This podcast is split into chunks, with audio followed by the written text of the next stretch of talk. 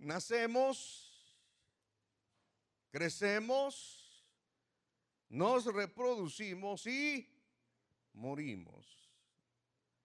Hay quien dice, muerto el perro, se acabó la rabia. Comamos y bebamos porque no sabemos qué pasará mañana. Y así llevamos la vida. Usted sabe que las estadísticas son abrumadoras. Jueces capítulo 16, 25 dice, y aconteció que cuando sintieron alegría en su corazón, dijeron, llamad a Sansón para que nos, para que nos,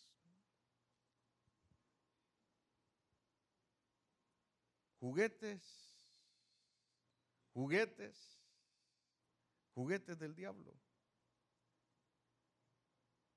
Sansón es una de las historias que más conocemos desde cuando éramos niños o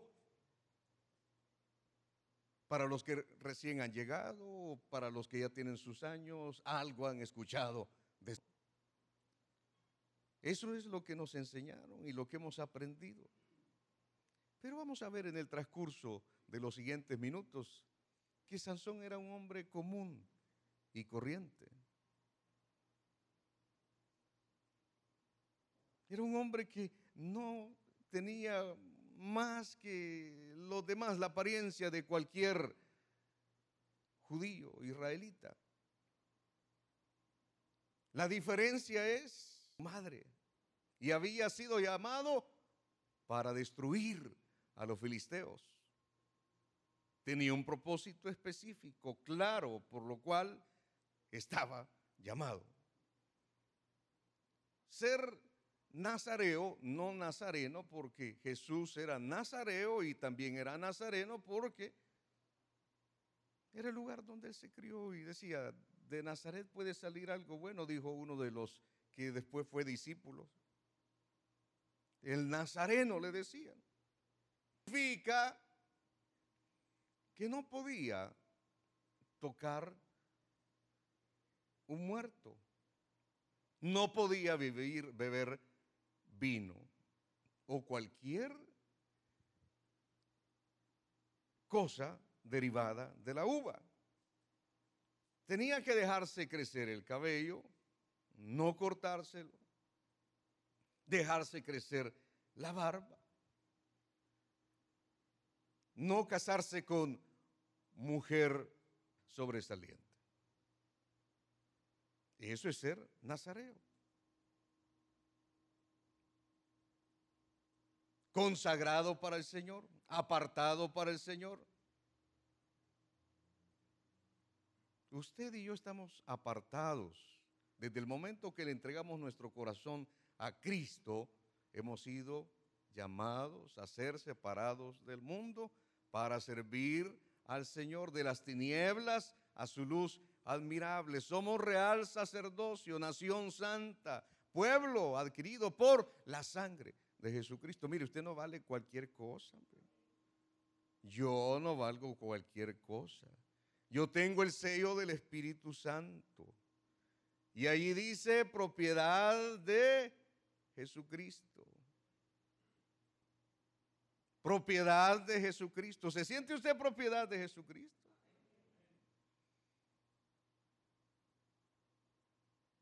Pero ¿qué pasó con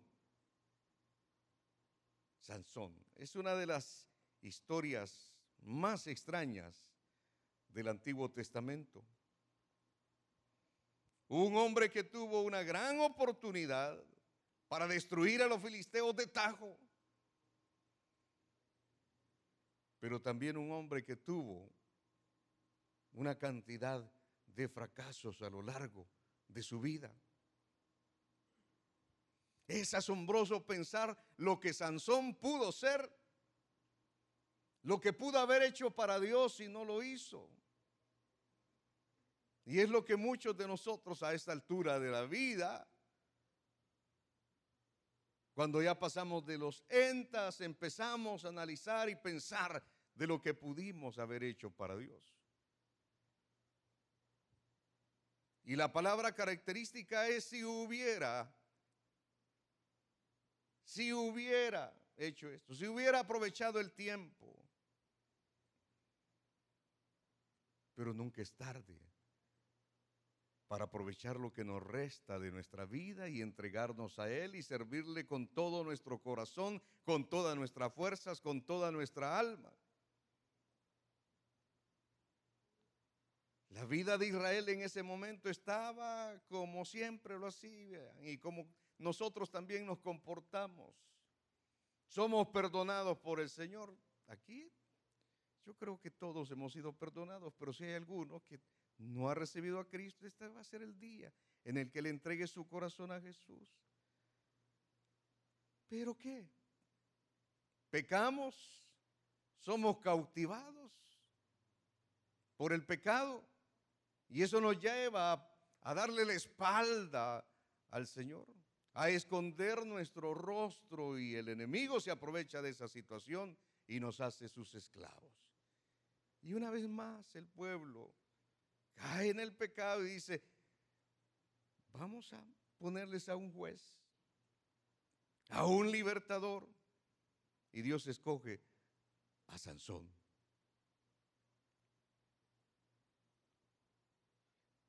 En esta mañana no nos vamos a concentrar en toda la historia porque es demasiado larga. Pero quiero meditar en las últimas tres partes que se habla de Sansón en el capítulo 16. Desde el versículo 15 o desde el versículo 4 para que usted se vaya ubicando. Sansón le gustaban las mujeres, como cualquier hombre, pues. Si no le gustan las mujeres, no es hombre. Pero Sansón tenía la característica de que era mujeriego, como muchos de nosotros. Y esto le llevó a muchos problemas. Porque, ¿qué habíamos dicho? Que tenía que casarse con alguien de su pueblo y lo primero que hizo fue poner su mirada en una mujer que no era hija de Dios, sino que, mire, era filistea. ¿Y cuántos de los que están aquí han puesto su mirada en una filistea?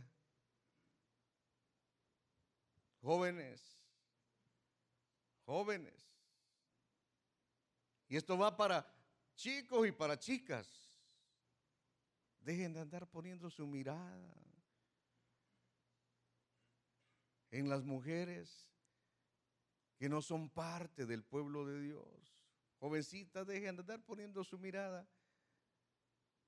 en jóvenes que no pertenecen. Y mire, es que yo lo voy a cambiar, es que yo lo voy a transformar. Y, ya va a ver que voy a ayunar y a orar.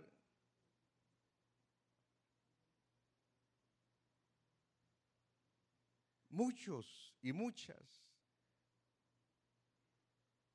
de las personas con el correr de los años se dieron cuenta que eso no funcionó.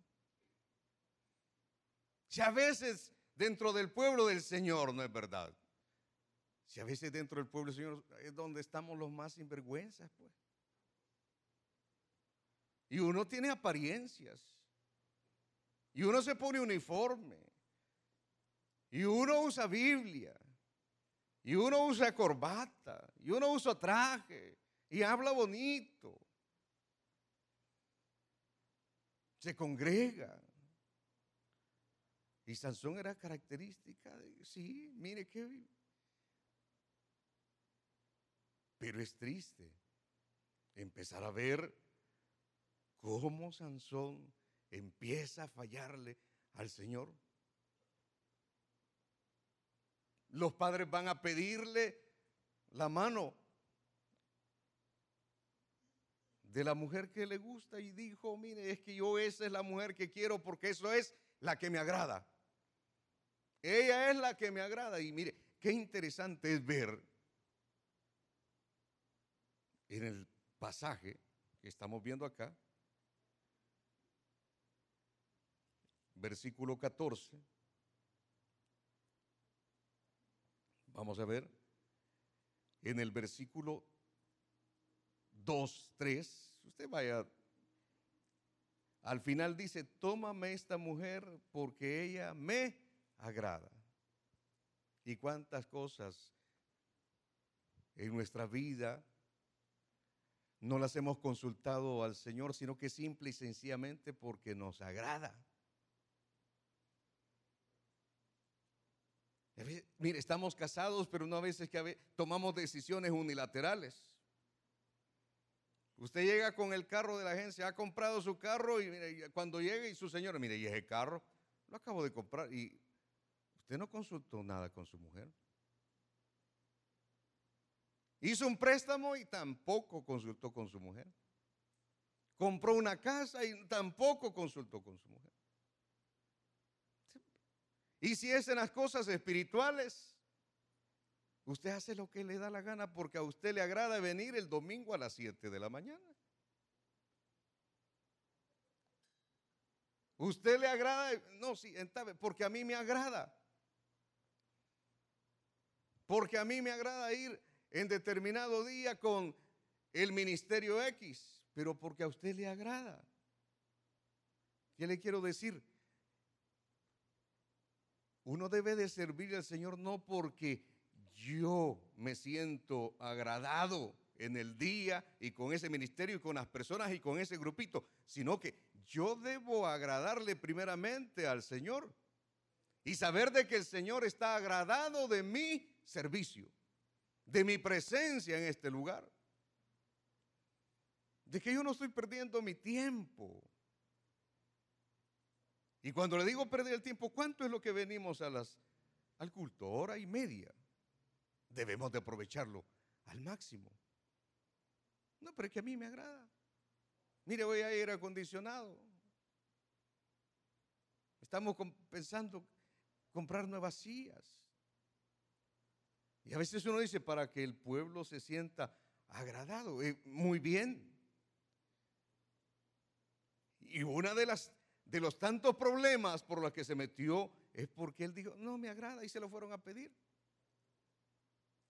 Y entre tantas cosas que le puedo contar, él hizo un bacanal en una fiesta de despedida de soltero, invitó a otros y sin lugar a dudas se bebió sus dos, tres copas de vino, a ver cuántas más, y era prohibido para Sansón el tomar vino, el tomar mujer que no era de su pueblo. Mire cuántos errores van ya.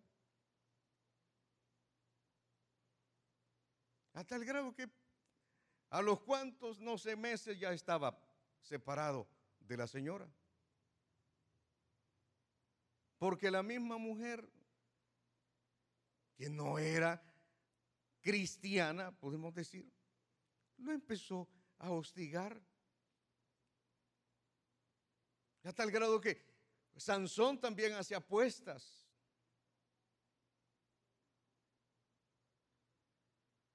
Y le estaba prohibido también hacer apuestas. Muchos de nosotros aquí jugamos todavía lotería, ¿verdad? Lotín, Lotón y cuántos otros. Allá los han visto en la lotería de Cojutepeque poniendo para ver qué nos sacamos, ¿verdad?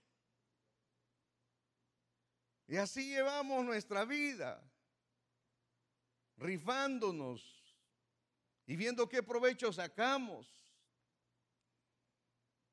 Y la mujer le dijo, declárame el enigma, la pregunta. Una apuesta que había hecho por 30 vestidos trajes finos. Hasta el grado que la mujer le saca la verdad y por eso se enoja a Sansón y le da fuego a toda la viña. Cuando uno no anda en las cosas de Dios, toma decisiones no medita, no piensa. ¿Cuántos por no tomar decisiones correctas nos hemos dado en el océano, hermano? Y nos lamentamos, pero nunca aprendemos la lección. Ahí vamos, lección tras lección, lección tras lección.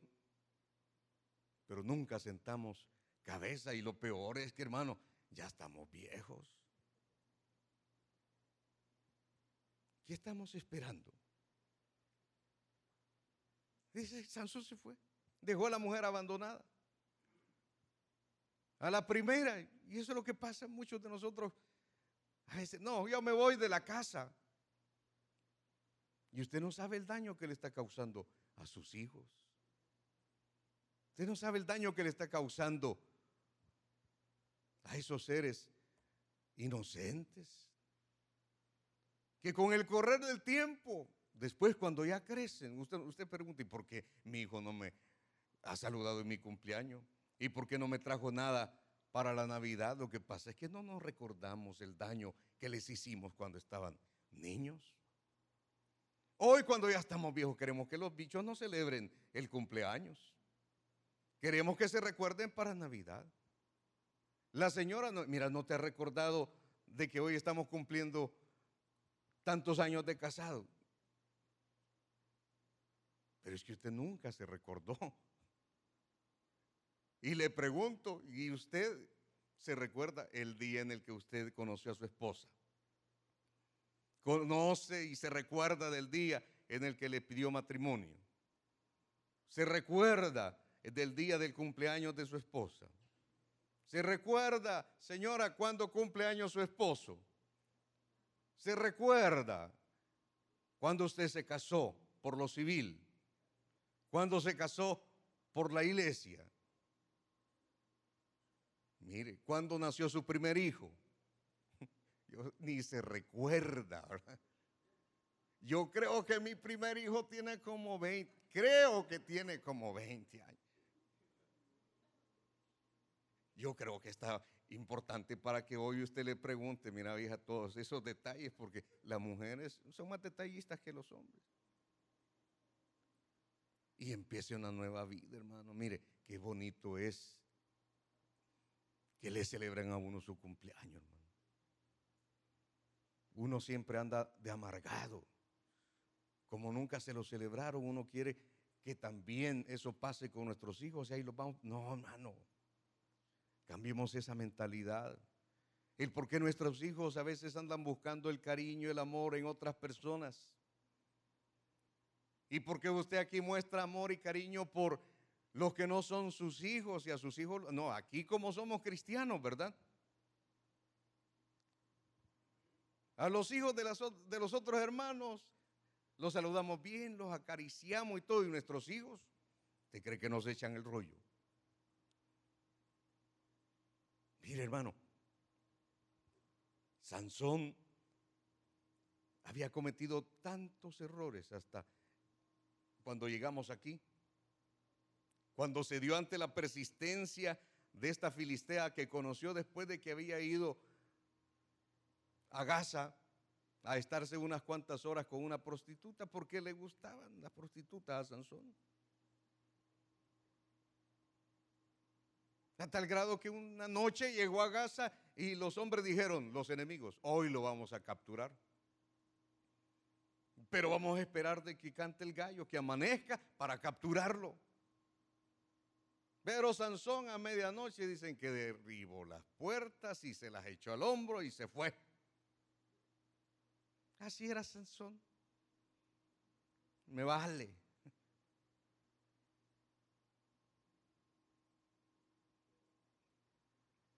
Conoció posteriormente a la filistea que se llama Dalila. Dalila. ¿Y sabe qué pasó con Dalila? Dalila no lo quería. No estaba enamorado de Sansón. Sansón, sin lugar a dudas, se enamoró de la mujer. Dalila lo que quería era pisto. A tal grado que hizo un trato con los principales del pueblo, le dijo, se los voy a entregar. Porque los principales filisteos estaban interesados en que les diera a conocer dónde estaba el secreto de la fuerza de Sansón. Porque en cierta oportunidad con la quijada de un asno mató a mil filisteos, imagínese usted.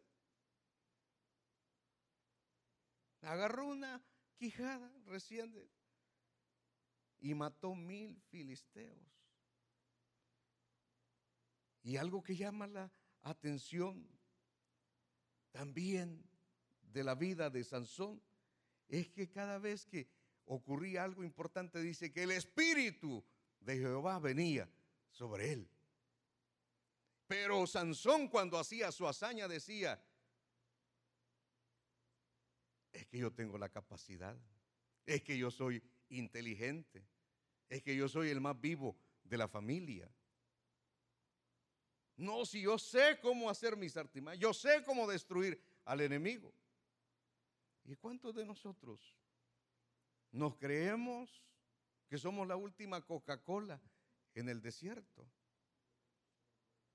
Y que somos talentosos.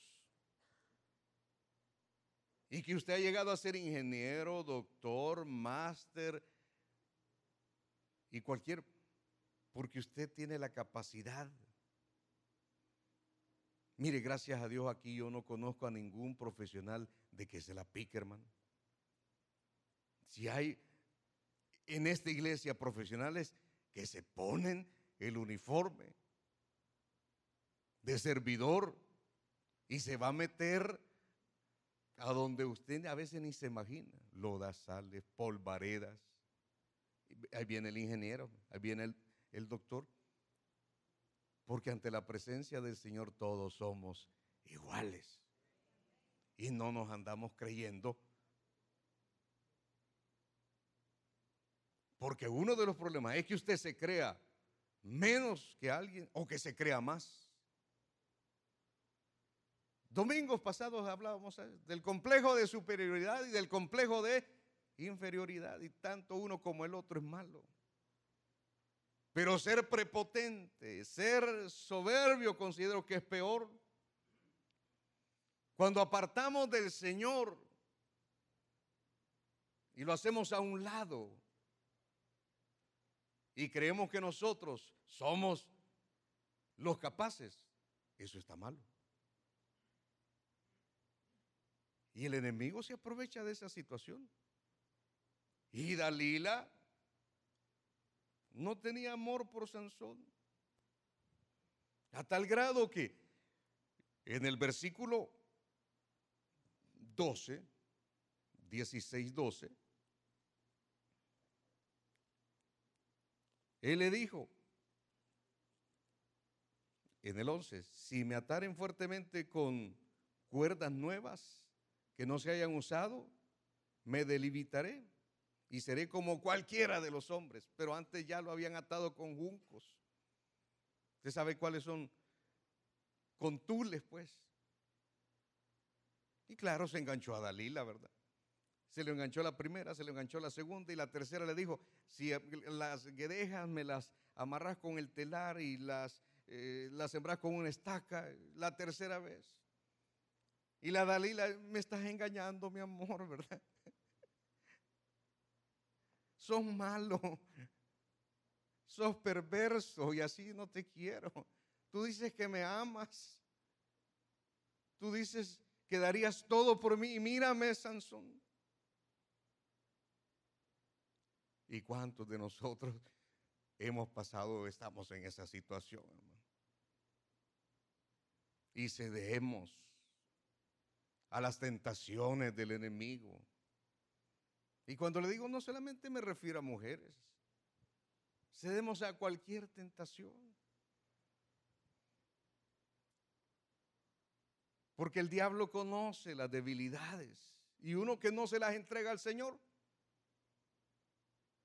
No, hombre, si solamente dos tomates, mi amor. Tres. No, si, Salgamos una sola vez y un cafecito, ya vas a ver. Conozcámonos. No, si es que esto no es malo. Si todos lo hacen. Todos lo practican. Y usted empieza, mire, a develar. Y usted empieza a quitarse el uniforme. Empieza a esconder la Biblia. Ya no se congrega. Porque esto fue lo que pasó. Dice, Él me ha descubierto todo su corazón. Y lamentable, mire. El versículo 14. Y ella aseguró con estaca y le dijo, Sansón, los filisteos sobre ti. Pero no pasó nada. Versículo 16, y aconteció que presionándole ella cada día con sus palabras e importunándolo, el alma fue reducida a mortal angustia. Le descubrió pues todo su corazón y le dijo, nunca mi cabeza llega a navaja, porque soy nazareo de Dios desde el vientre de mi madre. Si fuere rapado, mi fuerza se apartará de mí y me debilitaré y seré como todos los hombres. Seré como todos los hombres, si era como todos los hombres. Su fuerza no dependía de su cabello, hermano. ¿Sabe? Dependía de su relación con Dios.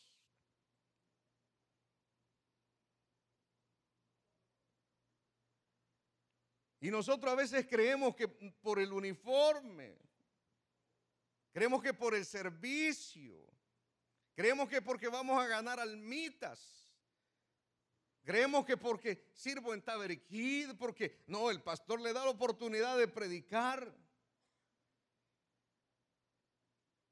Y cualquier otra cosa que hagamos, creemos que estamos bajo la cobertura de Dios. Mire, no se equivoque. Bonito el eslogan y lo repetimos y que la cobertura de Dios. Dice, el que habita al abrigo del Altísimo. El que habita bajo la sombra del Altísimo. ¿Qué significa eso? Separados de Dios, nada podemos hacer. Estamos bajo su cobertura si permanecemos siendo fieles al Señor. Usted y yo tenemos garantizado 100% que toda vez, no media vez, o que una vez o toda vez estemos bajo el abrigo del Altísimo. Pero cuando somos tentados y empezamos a ceder, entonces empezamos a abrir nuestro corazón y empezamos a abrir nuestra boca Mire, cuidado con quien usted abre su boca y con a quien usted le cuenta todas sus desgracias, hermano. Porque el diablo le llega a conocer cuántas pecas usted tiene en la espalda. Y al final, cuando menos usted piensa, el enemigo le clava la espalda y hace cualquier cosa de su vida. ¿Y cuándo empezamos nosotros a ceder nuestro corazón? Cuando usted dice, mira, yo me congrego en el taber, voy al culto de las siete.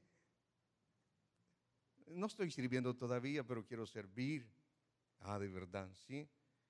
Pero, sí, fíjate que yo acepté a Cristo, eh, pero, mira, no sé cómo decirte.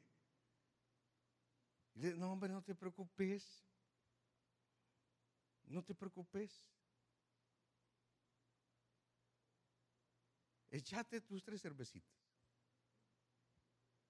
No, no, no, no, mire, es que, es que soy casado, ¿verdad? Y que no, no se preocupe, hermano Moisés, ¿verdad? Mire que soy casada. No, no te preocupes, mi amor. Te voy a aumentar el sueldo, ya va a ver. Cositas así sencillas. Y empezamos a cederle al enemigo el terreno. Mire, y todo lo que usted ha hecho y todo lo que usted ha recibido en cuestión de minutos, en segundos podemos perder. Dalila había hecho su trabajo. Igual, Satanás utiliza personas para que nosotros abramos nuestro corazón y cedamos a las tentaciones y perdamos todo lo que hasta ese momento hemos alcanzado. Dalila estaba contenta y le dijo a de mire, ya le descubrí dónde está el secreto. Hay que pelonearlo. Hay que quitarle. Pelón, dejémoslo. Mira, y el enemigo te deja pelón. En cualquier área de tu vida, en cualquier área. Una relación ilícita te deja pobre porque tenés que estar alimentando a tu casa y tenés que estar pendiente de la otra mujer. Invitas a los amigos, yo pago la primera ronda. ¿Cuántos bolos aquí así eran, verdad? Y sus hijos allá necesitando, pero usted es el macho y el bueno ahí de esa y sus amigotes son los que importan. No, hombre, aquí yo pago. Aquí está mi tarjeta de crédito, abierta. Mire, hermano. Y al final, ¿cómo terminamos? Endeudados. Y cuando terminamos endeudados, ninguno de esos cheros le va a ayudar. Y cuando la mujer ve que usted ya no le complace sus deseos, entonces, mira, salud. ¿Y usted qué creyó que por su físico? ¿Porque era guapo? No, porque tenía pisto y hoy ya no tiene. Entonces ahí tenemos, regresamos a la casa y ya lo hemos perdido todo. le quitaron la barba, le quitaron el cabello. Se durmió sobre su rodilla, ya me imagino. Duérmete niño, duérmete ya, que viene el coco y te comerá. ¿Y a cuántos de nosotros así nos están? Duérmete niño. Duermas hermano, que camarón que se duerme, dice. Pero la Biblia dice, despiértate tú que duermes Tú que estás muerto y que te alumbrará Cristo. Si usted está medio soñoliento, hermano, no se duerma. Sansón se durmió en las rodillas de la mujer. Le quitaron, ni, ni cuenta se dio. Mira que ahora le estaban quitando el pelo. Bueno, ahí voy a rasuradora, ¿verdad? Pero me llegaron un peluquero con tamaña, no, si es que lo tenía bien dormidito. Y lo dejaron, le quitaron la barba. Y cuando despertó, llama la atención porque cuando se despertó, él tranquilamente confiado dijo, no hombre, va a pasar como todas las veces anteriores. Si de aquella, no, esta también. Pero dice que el Espíritu de Jehová se había apartado de él. No se confíe, mi hermano. No se confíe. La liebre se confió y no llegó a la meta. ¿Quién llegó? La tortuga. No se confíe. Se confió tanto que se durmió. Cuando despertó los filisteos sobre ti, Sansón. No, es lo, mismo. Cuando ya el Espíritu Santo lo hemos entristecido, mire, no es que el Espíritu Santo nos abandone y nos deje, sino que nosotros dice que entristecemos al Espíritu Santo. ¿Y quién es el que intercede por usted, hermano, cuando tiene un agüite? Cuando usted está en la cabazón, cuando le duele algo.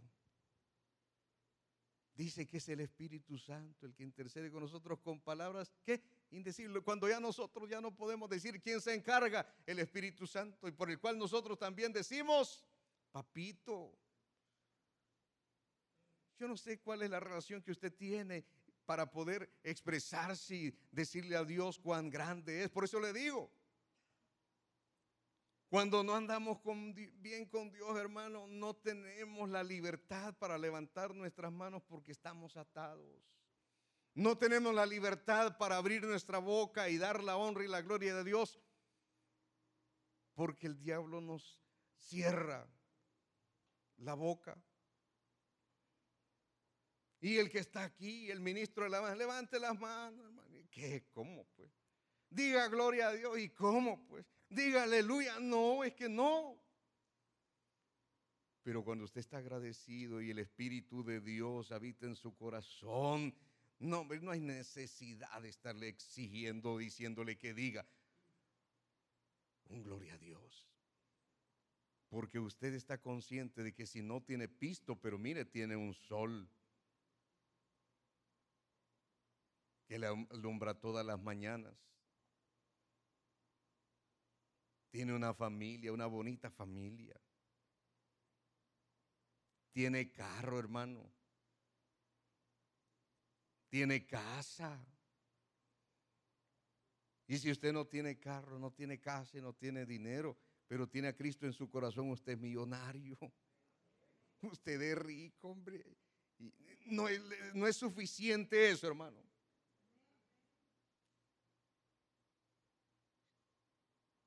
Yo no sé por qué vivimos una vida de ansiedad. Yo le digo, es normal. Los fines de año que usted se ponga ansioso, porque tiene que entregar una tarea, tiene que entregar proyectos, eso en cualquier área. Y uno se pone ansioso y aparece la colitis, un dolor por aquí, luego la cabeza y ya no puede mover el cuello. Eh, pues es normal. Pero que usted pase a una etapa de depresión, eso ya no es normal. Y que usted se quiera quitar la vida, o que le quiera quitar la vida a alguien, o que usted quiera abandonar a su familia, eso no es normal. Mire, cuando eso empiece a ocurrir, claro, uno hay que buscar la ayuda. Muchos van a un psicólogo, van a un psiquiatra, pero no, hermano. El único que nos puede sacar de esa situación es Jesucristo, a través de su Santo Espíritu. Pero ¿por qué usted, por qué usted ha entristecido y se ha alejado del Señor? Cuando el Señor lo tiene así enfrente con los brazos amorosos, con sus manos eh, prodigiosas, y mira hijo, aquí estoy, aquí estoy. El que te fuiste, tú te fuiste. El que me abandonaste, tú me abandonaste. Comenzó a afligirlo, dice, ya comenzó a afligirlo, pero la verdad que no lo afligía en ese instante, lo afligía, lo, afligía desde mucho antes. Mire, uno cuando comienza una relación, cuando uno comienza cualquier eh, situación fuera de lo normal, uno empieza a afligirse en el espíritu, ¿sabe por qué? Porque uno es hijo de Dios. Y si el enemigo te empieza a afligir, mayor es Dios. El que te empieza a decir, eso que estás haciendo, Moisés, no es lo correcto. Señor, si solamente cinco dólares me estoy clavando. No, si solo es una salidita, mira que yo me siento triste, que cuando platico con esta persona me siento bien. Está mal. Mira a ese joven con el que está saliendo. Mira a esa jovencita con la que está saliendo. Mira que ese negocio que estás haciendo no es correcto. No, si solamente unos cuantos gramos voy a trasladar y ahí a la capital. Dicen que solamente hay tres caminos. Cuando usted desobedece, el hospital, el panteón o la cárcel. ¿Mm? Y en el panteón, ahí sí están todos sus cheros y, todo, y, pueden decir cualquier cosa de usted, hermano. No, que era la mejor persona, que era el mejor cristiano, que era el mejor predicador, que el que cantaba bonito. Pero en el hospital, su mujer, su mamá, su mamá siempre va a estar ahí. Y si se ha portado bien, su esposa, sus hijos, su esposo o sus hijos. Y en la cárcel, ahí solo su mamá. Porque la mayoría que yo conozco y que me han comentado que han estado encarcelados, la única que les ha llegado a visitar es la mamá. La mujer dicen que solamente llegan los primeros meses. Y después, pues sí. Y los hijos también. Hermanos, Sansón es la clara historia de un hombre en la cual nos podemos reflejar y evitar llegar a situaciones lamentables. Porque Sansón, al final, ya termino, lo que estábamos leyendo acá, 16, versículo 25, y aconteció que cuando sintieron alegría en su corazón, dijeron, llamada a Sansón para que nos divierta. Capturaron a Sansón. ¿Sabe qué? Se lo llevaron. Le sacaron los ojos. Lo pusieron a dar vueltas donde molían el, trigo, sacaban la harina. Lo hicieron cautivo, lo metieron a la cárcel. Mire, ciego, siervo, cautivo. Y no es verdad que muchos hemos estado en esa situación o muchos están en esa situación. Mire, uno no es ciego en el momento en el que ya estás en la cárcel o estás en... No, desde antes empezamos a perder la visión y la ceguera. Y por más que el pastor, por más que se les predique, y alguien dice, lo mismo se predica, pues si es que no cambias. Lo mismo dicen, es que cuando cambies, entonces vas a decir, eso ya no es para mí.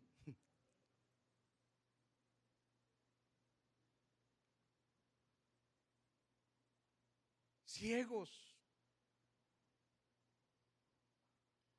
siervos del pecado, cautivos de Satanás. Y lo peor de todo, mire, dice, para que nos divierta y llamaron a Sansón de la cárcel y sirvió de juguete, ¿qué? Delante de ellos, mire.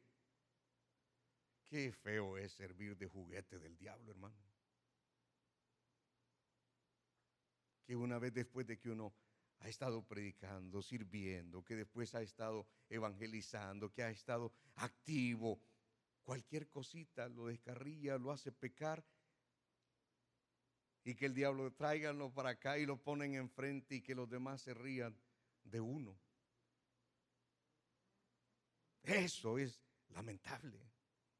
Y que la gente empiece a criticarlo y que la gente empiece a decir, no hombre, que ese era bueno, era. El pobrecito. Mira en lo que vino a caer. Mira cómo está. Siervo de Dios, pero juguetes del diablo. ¿Cuántos acá están siendo juguetes de Satanás?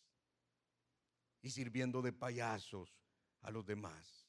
Mi hermano, ubiquémonos. ¿Quiere seguir siendo usted payaso? ¿Quiere seguir siendo usted el chinchín del Satanás?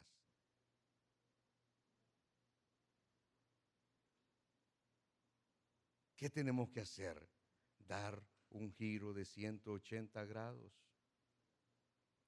y antes de que suceda lo que tenga que suceder, porque sabe qué pasó.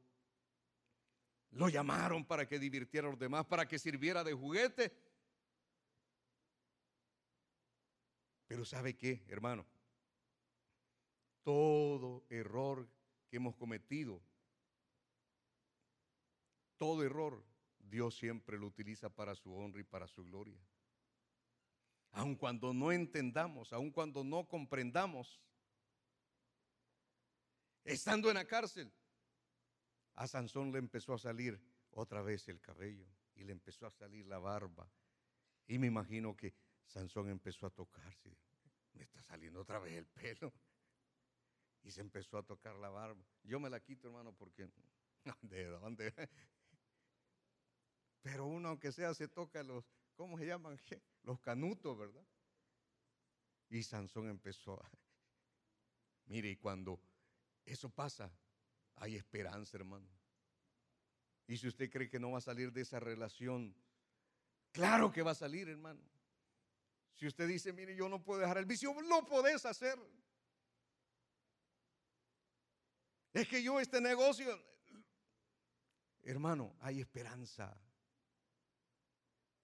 ¿Sabe qué pasó con Sansón?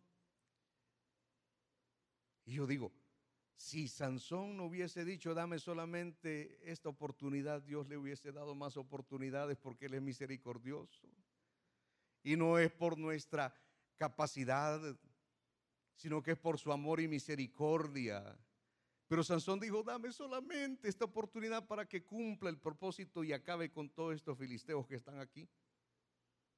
Y Dios dijo, está bien. Se puso entre las dos columnas, termino así. Y dice que derribó las columnas del lugar donde estaban y solamente en ese día murieron tres mil filisteos. Más de los que había dado muerte durante el resto de su vida. Pero ¿qué le quiero decir? Miren, no pida, hermano, que le dé solamente la oportunidad. Diga al Señor, dame otra oportunidad. Y en su misericordia el Señor se la va a dar. Porque si usted dice, dame solamente una más, yo no quiero ir a su velorio, hermano. Allá que vaya el pastor Durán o el pastor Jaime. Porque verdaderamente se van a terminar sus días. Eso fue lo que pasó con Sansón. Digo, solamente, Señor. Solamente. Yo le digo, Señor, dame otra oportunidad. La regué. Y cada día que pasa, hermano, dame otra oportunidad. Usted ha hecho propósitos en su vida. Yo no sé en qué propósito, en qué áreas. Pero por lo menos, así como dicen los alcohólicos anónimos, yo no sé cuántos han sido alcohólicos o son alcohólicos, pero dicen un día a la vez. Porque si usted se propone, no, está bien, mire, ese día usted falló, Señor, perdóname, pero yo no lo voy a hacer. Y trate de no hacerlo el siguiente día. Ya no me voy a comer tres pupusas, Señor, solamente dos pupusas ya no voy a beber, ya no voy a fumar, ya no le voy a amar a esta vieja, ya no le voy a amar a este maestro. Quiero cambiar, Señor. Yo no sé cuántos de los que estamos aquí queremos cambiar, hermano. Yo creo que todos tenemos áreas, debilidades. Entrégueselas al Señor. Póngase de pie en esta mañana.